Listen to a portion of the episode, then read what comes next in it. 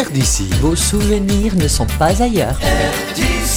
RDC.fr Bonjour Denis, bonjour à tous. Sur rdc.fr, je vous propose d'écouter une jolie valse, Nani composé par Joseph Colombo pour Jean Corti. Joseph Colombo, il est arrivé de son Italie natale dans les années 20, maçon d'origine. Il gagne sa vie très rapidement avec son accordéon et sera l'un des premiers musiciens à s'adonner en France au bandoneon. On lui doit beaucoup beaucoup de belles compositions, notamment Indifférence avec Tony Murena. Nani, c'était le surnom de Jean Corti, autre italien de la la région de Bergame, accompagnateur bien sûr sur scène pendant six ans de Jacques Brel, mais aussi à ses débuts contrebassiste d'un certain Georges Brassens. Une très belle version swing de Jean Corty, Nani. Bon week-end